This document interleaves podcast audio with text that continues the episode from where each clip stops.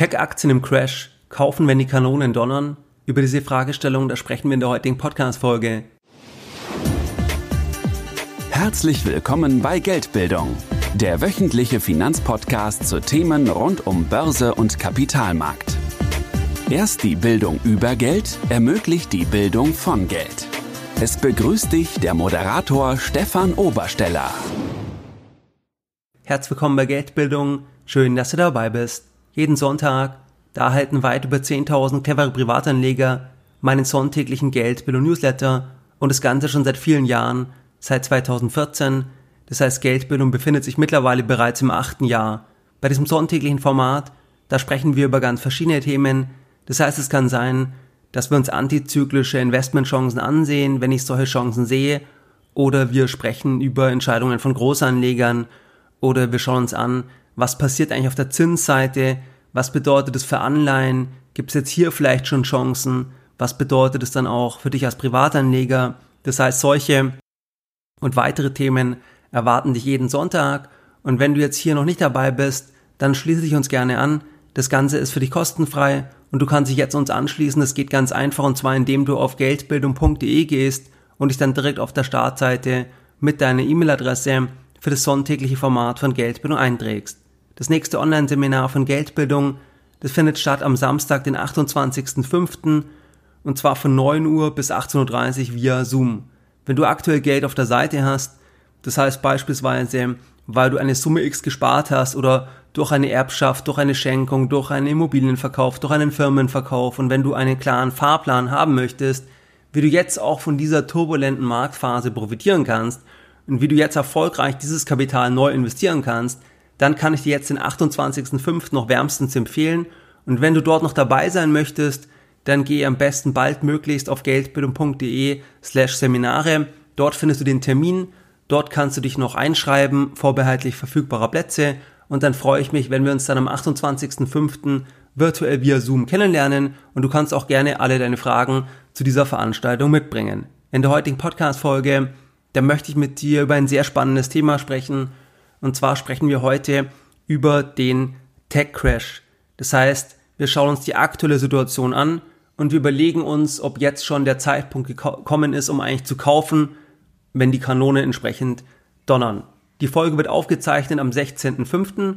Und wenn wir jetzt erstmal eine Standortbestimmung machen, jetzt hier zu diesem Datum, dann ist es so, wenn wir uns dort den Nasdaq 100 anschauen, dann notiert der mittlerweile 26% unterhalb des Allzeithochs vom November 2021. Der aktuelle Drawdown, der entspricht ziemlich genau dem Drawdown, den wir auch beim Corona-Crash jetzt beim Nasdaq 100 gesehen haben. Beim Nasdaq 100 ist es so, dass hier die großen amerikanischen Tech-Unternehmen, das sind die großen Positionen. Apple macht beispielsweise einen Anteil aus von fast 13%, Microsoft etwas über 10%, Amazon etwas über 6%, Tesla etwas über 4%, dann Alphabet 6, 7% in der Größenordnung, Meta 3,6%, Nvidia 3,2%. Das heißt, das sind hier die großen Werte. Und du siehst, wenn jetzt auch dieser Index um 26% gefallen ist, dass mittlerweile jetzt auch die großen Tech-Unternehmen unter Druck gekommen sind. Amazon notiert beispielsweise mittlerweile ca. 40% unterhalb von dem Allzeithoch. Man spricht oft ab einem Minus von 20 Prozent gemessen vom Allzeithoch, da spricht man dann oft von einem Bärenmarkt, von einem Crash und das können wir aktuell definitiv sehen beim Nasdaq 100. Das heißt, wir sind hier gemessen an dieser Definition einfach in einem Bärenmarkt, in einem Crash und das Ganze hat begonnen jetzt bei dem Index im November 21. Wenn wir aber etwas breiter schauen, dann stellen wir fest, dass eigentlich der Startpunkt von diesem Tech-Crash das war eigentlich der Startpunkt Anfang 2021 und zwar Februar 2021, weil hier haben wir bei vielen Werten einen Blow-off-Top gesehen. Nicht bei den ganz großen Tech-Unternehmen, die haben dann oft erst später noch neue Allzeithochs gemacht, aber bei Werten aus der zweiten und dritten Reihe. Das heißt, bei jenen Werten, die besonders stark performt haben nach dem Corona-Crash, da haben wir wirklich fast durch die Bank ein Blow-off-Top gesehen im Februar 21 und das können wir schön auch zusammenfassen über den ARK Innovation ETF, weil der hat im Februar 21 ein Allzeithoch gemacht und seitdem befindet sich dieses Produkt im Rückwärtsgang und mittlerweile notiert jetzt dieses Produkt 74 Prozent unterhalb von dem Allzeithoch im Februar 21.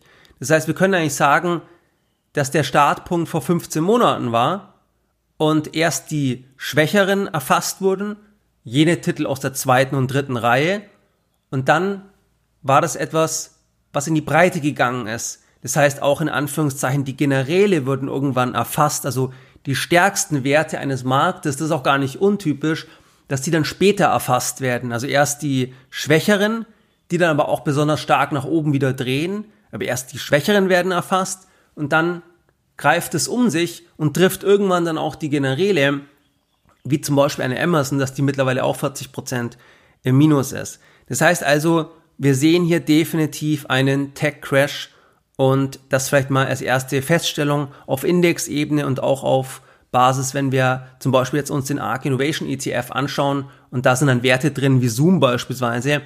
Zoom macht etwa 8% aus bei diesem Produkt und Zoom ist jetzt mittlerweile um über 80% gefallen. Wenn wir uns mal anschauen, was ist eigentlich der Hintergrund von diesem Crash, dann gibt es aus meiner Sicht drei Punkte in Bezug jetzt auf diesen Tech-Crash, die das Ganze ein Stück weit erklären. Ein großer Punkt, das ist das Thema, dass viele Tech-Aktien, die waren im Nachgang an den Corona-Crash, das waren die ganz großen Gewinner. Zoom legte beispielsweise in 2020 um knapp 400 Prozent zu. Das Sentiment war extrem euphorisch. In der Spitze der Handler die Aktie von Zoom zu mehr als dem hundertfachen Jahresumsatz. Die Definition von einer Blase nach Howard Marks ist, wenn Marktteilnehmer annehmen, dass ein Asset so großartig ist, dass kein Preis zu hoch ist. Jeder Preis ist richtig, weil das Asset ist so großartig, man kann hier gar nicht überzahlen. Also jeder Preis ist gerechtfertigt. Und das war schon ein bisschen da, das Sentiment, die Marktentwicklung, weil der hundertfache Jahresumsatz, das ist eine Ansage. Das heißt, wir haben erst gesehen eine extreme Multiple Expansion einen wahnsinnigen Anstieg auch von den Werten. Die wachsen ja operativ auch sehr stark. Nur ist im Prinzip der Aktienpreis noch viel, viel stärker gewachsen im Vergleich zum operativen Anstieg. Und das ist dann genau diese Multiple Expansion, dass einfach das Gleiche plötzlich anders gesehen wird. Also man schreibt immer höhere Faktoren zu, weil einfach das Sentiment so extrem euphorisch ist. Und jetzt sehen wir genau das andere Gegenteil, also das, dass es eine Multiple Contraction im Prinzip gibt. Das heißt, dass zwar die Gesellschaften wachsen, aber dass im Prinzip jetzt der Markt sagt, jetzt verdienen die nur noch einen viel geringeren Multiple. Und jetzt sind wir zum Beispiel beim Umsatz, da sind wir jetzt beim, beim sechs- oder siebenfachen Umsatz jetzt bei, bei Zoom. Das heißt, das ist der eine große Punkt. Das heißt, dass das Sentiment im Vorfeld so extrem euphorisch war, dass wir so eine extreme Multiple Expansion gesehen haben, dass das eigentlich die Basis war dafür, dass die Aktien jetzt einen so extremen Haircut bekommen haben. Der zweite Punkt, das ist das Thema der Zinsen. Das heißt, die Zinsen haben sich in den letzten Monaten deutlich erhöht und dies trifft bestimmte Marktsegmente stärker als andere. Darüber haben wir im Newsletter seit Monaten gesprochen, dass ich erwartet hatte, dass eben hier Wachstumswerte, dass die besonders hart getroffen werden, wenn die Zinsen sich verändern. Das heißt, wenn die Inflationsdynamik raufgeht, wenn die Marktzinsen die Inflationsdynamik reflektieren, die Marktzinsen gemessen als Staatsanleihen, dass das dann bestimmte Marktsegmente besonders hart trifft. Die zehnjährigen amerikanischen Staatsanleihen, die haben sich von unter 1% Ende 2020 auf jetzt 3% verdreifacht. Wenn wir uns überlegen, was ist überhaupt eine Aktie? Eine Aktie repräsentiert den zukünftigen Zahlungsstrom einer Gesellschaft.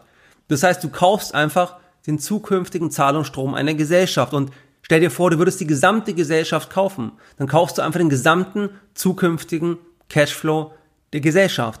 Und je stärker nun erwartet wird, dass dieser Zahlungsstrom wachsen wird, desto sensitiver reagiert dann der Aktienpreis auf Zinsänderungen, weil der zukünftige Zahlungsstrom, weil der durch den angestiegenen Diskontsatz in der Gegenwart an Wert verliert.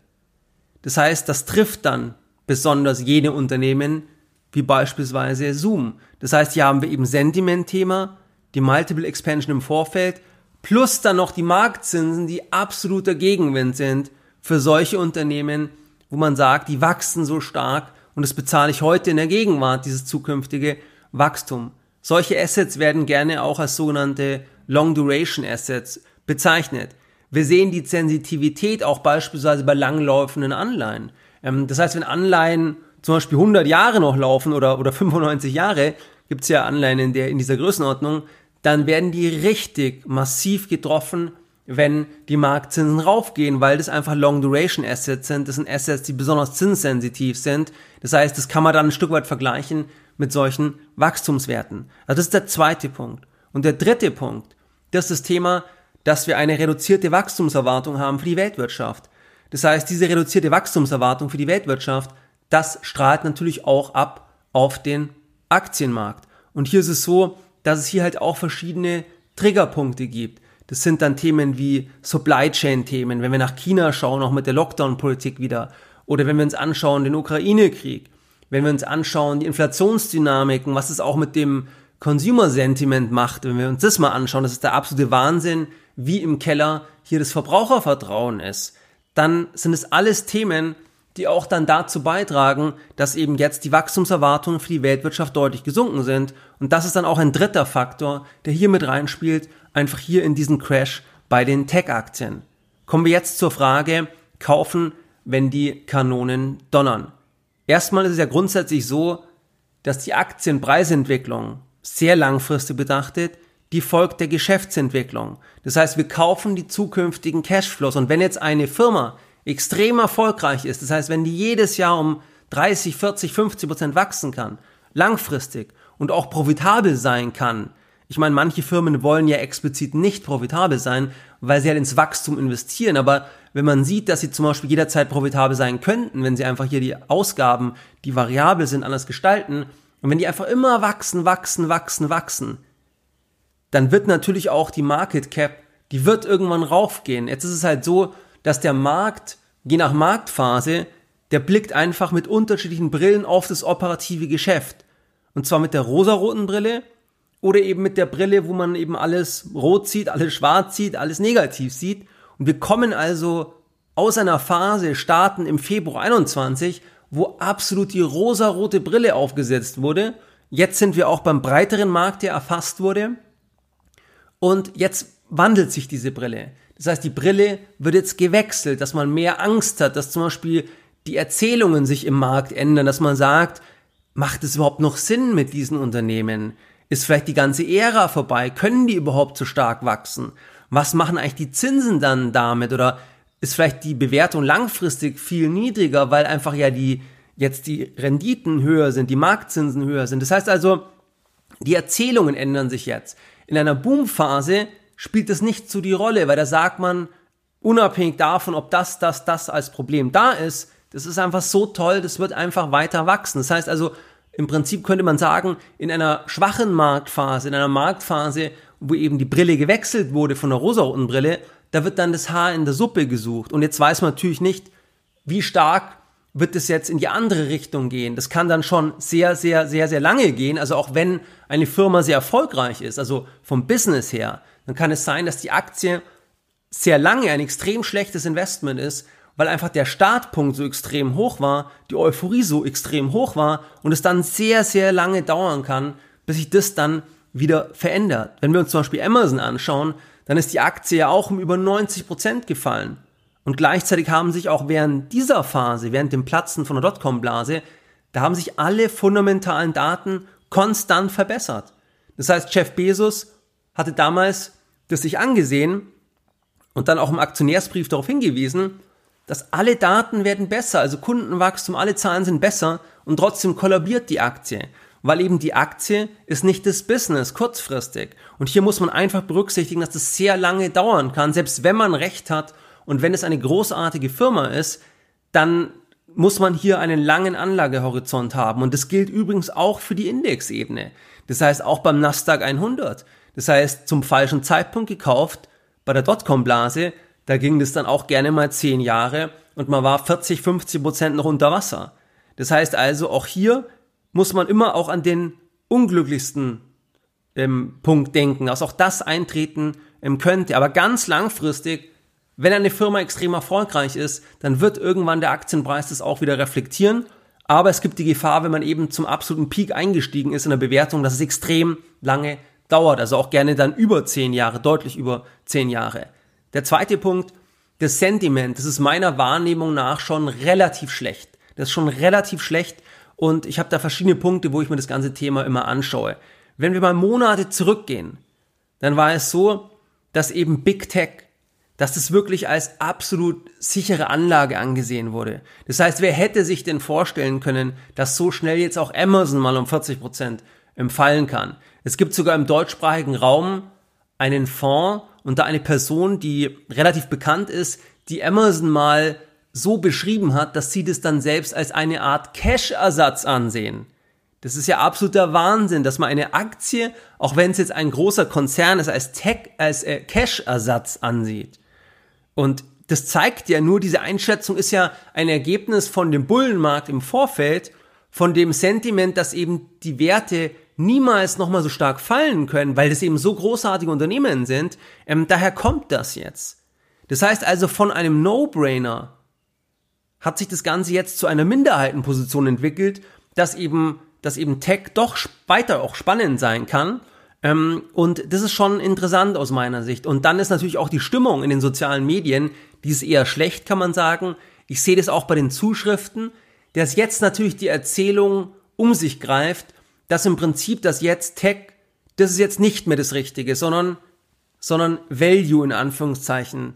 Das heißt eher klassische Unternehmen, eher sowas, was zum Beispiel Berkshire auch stark im Portfolio hat, ähm, dass eher solche Themen, Infrastrukturassets oder ähnliches, dass sowas dann interessanter ist. Jetzt muss man sich halt fragen, wann kommen Erzählungen im Markt? Erzählungen im Markt kommen ja after the fact. Das heißt, diese Person zum Beispiel, die vor Monaten dann mal Amazon als Cash-Ersatz in Anführungszeichen angesehen hat, das ist ja after the fact. Das ist nachdem die Aktie sich entwickelt hat, wie sie sich entwickelt hat. Jetzt würde man es nicht mehr sagen. Weil jetzt ist es ja schon eingetreten, dass die Aktie zumindest schon mal 40% gefallen ist. Das heißt, wann entwickelt sich denn die Erzählung, dass zum Beispiel Tech ein schlechtes Investment ist? Wann entwickelt sich denn die Erzählung, dass Immobilien ein schlechtes Investment ist? Wann entwickelt sich diese Erzählung? Diese Erzählung entwickelt sich after the fact, also nachdem bereits etwas eingetreten ist, was das offensichtlich macht, aber nicht vorher. Das heißt, jetzt beispielsweise würde man ja nicht sagen, dass zum Beispiel Wohnimmobilien in München dass die ein, auch ein Risiko haben oder dass es auch ein hohes Risiko sein kann beispielsweise. Ähm, auf keinen Fall würde man es jetzt sagen, als Erzählung so in der Breite, weil die Daten das ja jetzt in der jüngeren Vergangenheit nicht zeigen. Wenn man länger zurückgeht, sieht man auch mal Drawdowns, ähm, aber nicht in den letzten zehn Jahren. Und bei Tech ist es jetzt so, dass das ja schon eingetreten ist bis zum bestimmten Teil und deswegen jetzt eben die Erzählung kommt, dass es, dass jetzt eben diese Zeit rum ist. Hier würde ich sagen, dass es eher so ist, dass man natürlich vor Monaten zurückhaltend hätte sein können oder vielleicht sogar auch müssen, ähm, wenn man sich jetzt hier wirklich teilweise Übertreibungen in dem Bereich anschaut, Stichwort Zoom beispielsweise, ähm, wenn man sich da anschaut, wie hier einfach das Ganze gehandelt wurde. Das heißt also, jetzt ist es aus meiner Sicht eher so, dass jetzt schon wieder, dass es jetzt schon langsam wieder interessanter wird und ein schlechtes Sentiment ist also Ausdruck der jüngeren Preisentwicklung reflektiert das im Prinzip. Und das ist eher positiv jetzt auf lange Sicht, wenn man wirklich zehn Jahre und länger Zeit hat zu investieren. Ähm, das ist ganz wichtig. Und so sehe ich jetzt eher, dass es sich jetzt eher, eher aufhält. Also für mich hält sich es eher auf im Sinne der Attraktivität. Man weiß natürlich nie, wo unten ist. Das weiß man beim Index nicht. Das weiß man auch bei Einzelwerten nicht, die in Summe ja dann den Index repräsentieren, je nach Gewichtung. Aber bei mir hält sich meine Stimmung eher auf und die Zeit für Panik, die ist jetzt aus meiner Sicht nicht, sondern die war vorher. Und das hatten wir zum Beispiel im Newsletter öfters besprochen. Da kannst du dich gerne auch eintragen unter geldbildung.de. Das heißt, jetzt ist eher die Zeit zu überprüfen, was ist etwas, wo unrealistisch erscheint im Markt. Und zum Beispiel jetzt ist eben dieser Tech-Trade in Anführungszeichen, das ist jetzt nichts, was jetzt offensichtlich jedermann als Konsens ansehen würde, zu sagen, dass es jetzt wieder spannend sein kann, dass es sein kann, dass die Renditen auf fünf, auf zehn Jahre extrem interessant sein können, ausgehend von der aktuellen Bewertungssituation. Ähm, das heißt, es ist sicherlich nicht Konsens. Dann ein weiterer Punkt, was mir dazu einfällt, ist das Thema, es wird beim Tief natürlich nicht geklingelt. Das heißt, niemand weiß, wann wir das Tief gesehen haben. Das heißt, da gibt's jetzt zwar natürlich unglaublich viele Inhalte, die dann charttechnisch, was man an der Stelle eh vergessen kann, oder aber auch meinetwegen fundamental versuchen zu begründen, ob wir jetzt das Tief gesehen haben. Das ist nicht möglich, weil auch fundamental beispielsweise, natürlich können wir jetzt die Bewertungssituation besprechen, uns anschauen, wie die Multiples runtergekommen sind. Aber du hast ja auch immer das Thema, dass natürlich, wenn wir jetzt in eine schwere Rezession abdriften oder etwas, was nicht eingepreist ist, dann verändert sich ja auch die Gewinnsituation wieder. Das heißt, dass es ja auch nicht statisch ist. Also auch hier können sich dann die Sachen völlig verändern, je nachdem, was eben in der Wirtschaft ähm, passiert. Das heißt, es wird beim Tief nicht geklingelt. Und sobald natürlich klarer ist, also sobald mehr Klarheit da ist, sind die Preise schon wieder woanders. Also das ist auch immer ganz wichtig. Das heißt zum Beispiel beim Corona-Crash, da war es so, da war der Tiefpunkt, das wusste man zu dem Zeitpunkt natürlich auch nicht, aber Rückblick war der Tiefpunkt, das war im Prinzip der Start von den Lockdowns. Das heißt, wir haben die Lockdowns und dann ist es so, dass dann eigentlich die Börse beginnt zu, zu steigen. Warum? Weil die Börse nach vorne schaut, drei bis 30 Monate. Und jetzt ist auch so, dass eben Tech-Werte, generell natürlich Aktien, die Indizes, dass hier jetzt die Marktteilnehmer versuchen, das einzupreisen, was eben passiert. Das heißt, auf der Zinsseite, bei all den Unsicherheiten, die wir sonst noch in der Welt haben.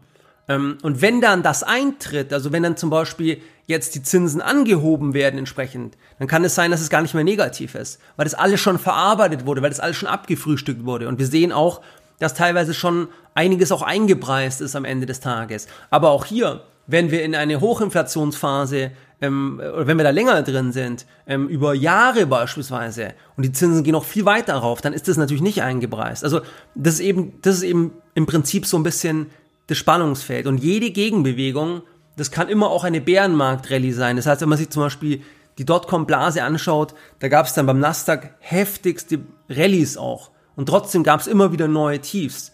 Das heißt also, beim Tief wird nicht geklingelt ähm, und man weiß das zwischendrin einfach nicht.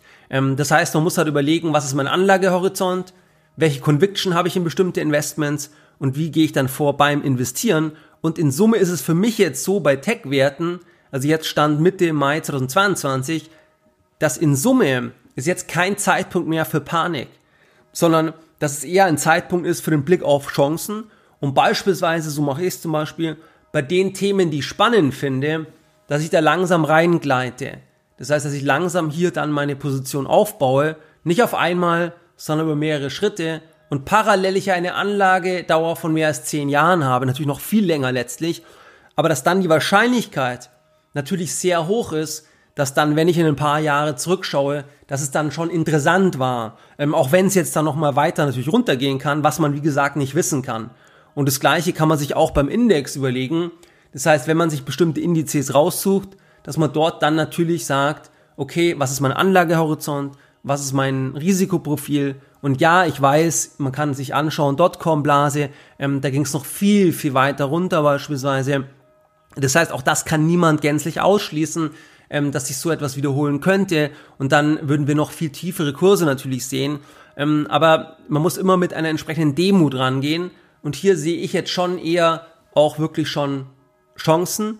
Und was man auch berücksichtigen muss, dass sicherlich aus meiner Sicht ich es so erwarte, dass es eben, wenn wir irgendwann wieder steigen und wir zurückschauen und sagen, das war dann der Tiefpunkt, dass es eben auch dann zeitlich ähnlich sein wird wie beim Abverkauf. Das heißt, dass wir erst die Tiefs sehen werden bei den vulnerableren Gruppen, in Anführungszeichen, das ist ja so ein schönes Wort aus einem anderen Kontext, ähm, also bei den Gruppen, die, die, ähm, die kleiner sind, die, ähm, die eben härter getroffen wurden, die eben im März schon angefangen haben zu fallen oder seit März 21. Das heißt, dass wir hier vor den Indizes vielleicht auch die Tiefs sehen werden, ähm, und die dann schon wieder steigen werden, also schneller steigen werden im Vergleich zum, zum im, im Gesamtmarkt, im Endeffekt zu den, zu den ganz großen Werten dann, die den Gesamtmarkt ja, ja dominieren. Das heißt, so blicke ich ein bisschen auf die aktuelle Situation und was waren jetzt die Lessons learned der heutigen Podcast-Folge? In der heutigen Podcast-Folge, da haben wir uns den Tech-Crash angesehen.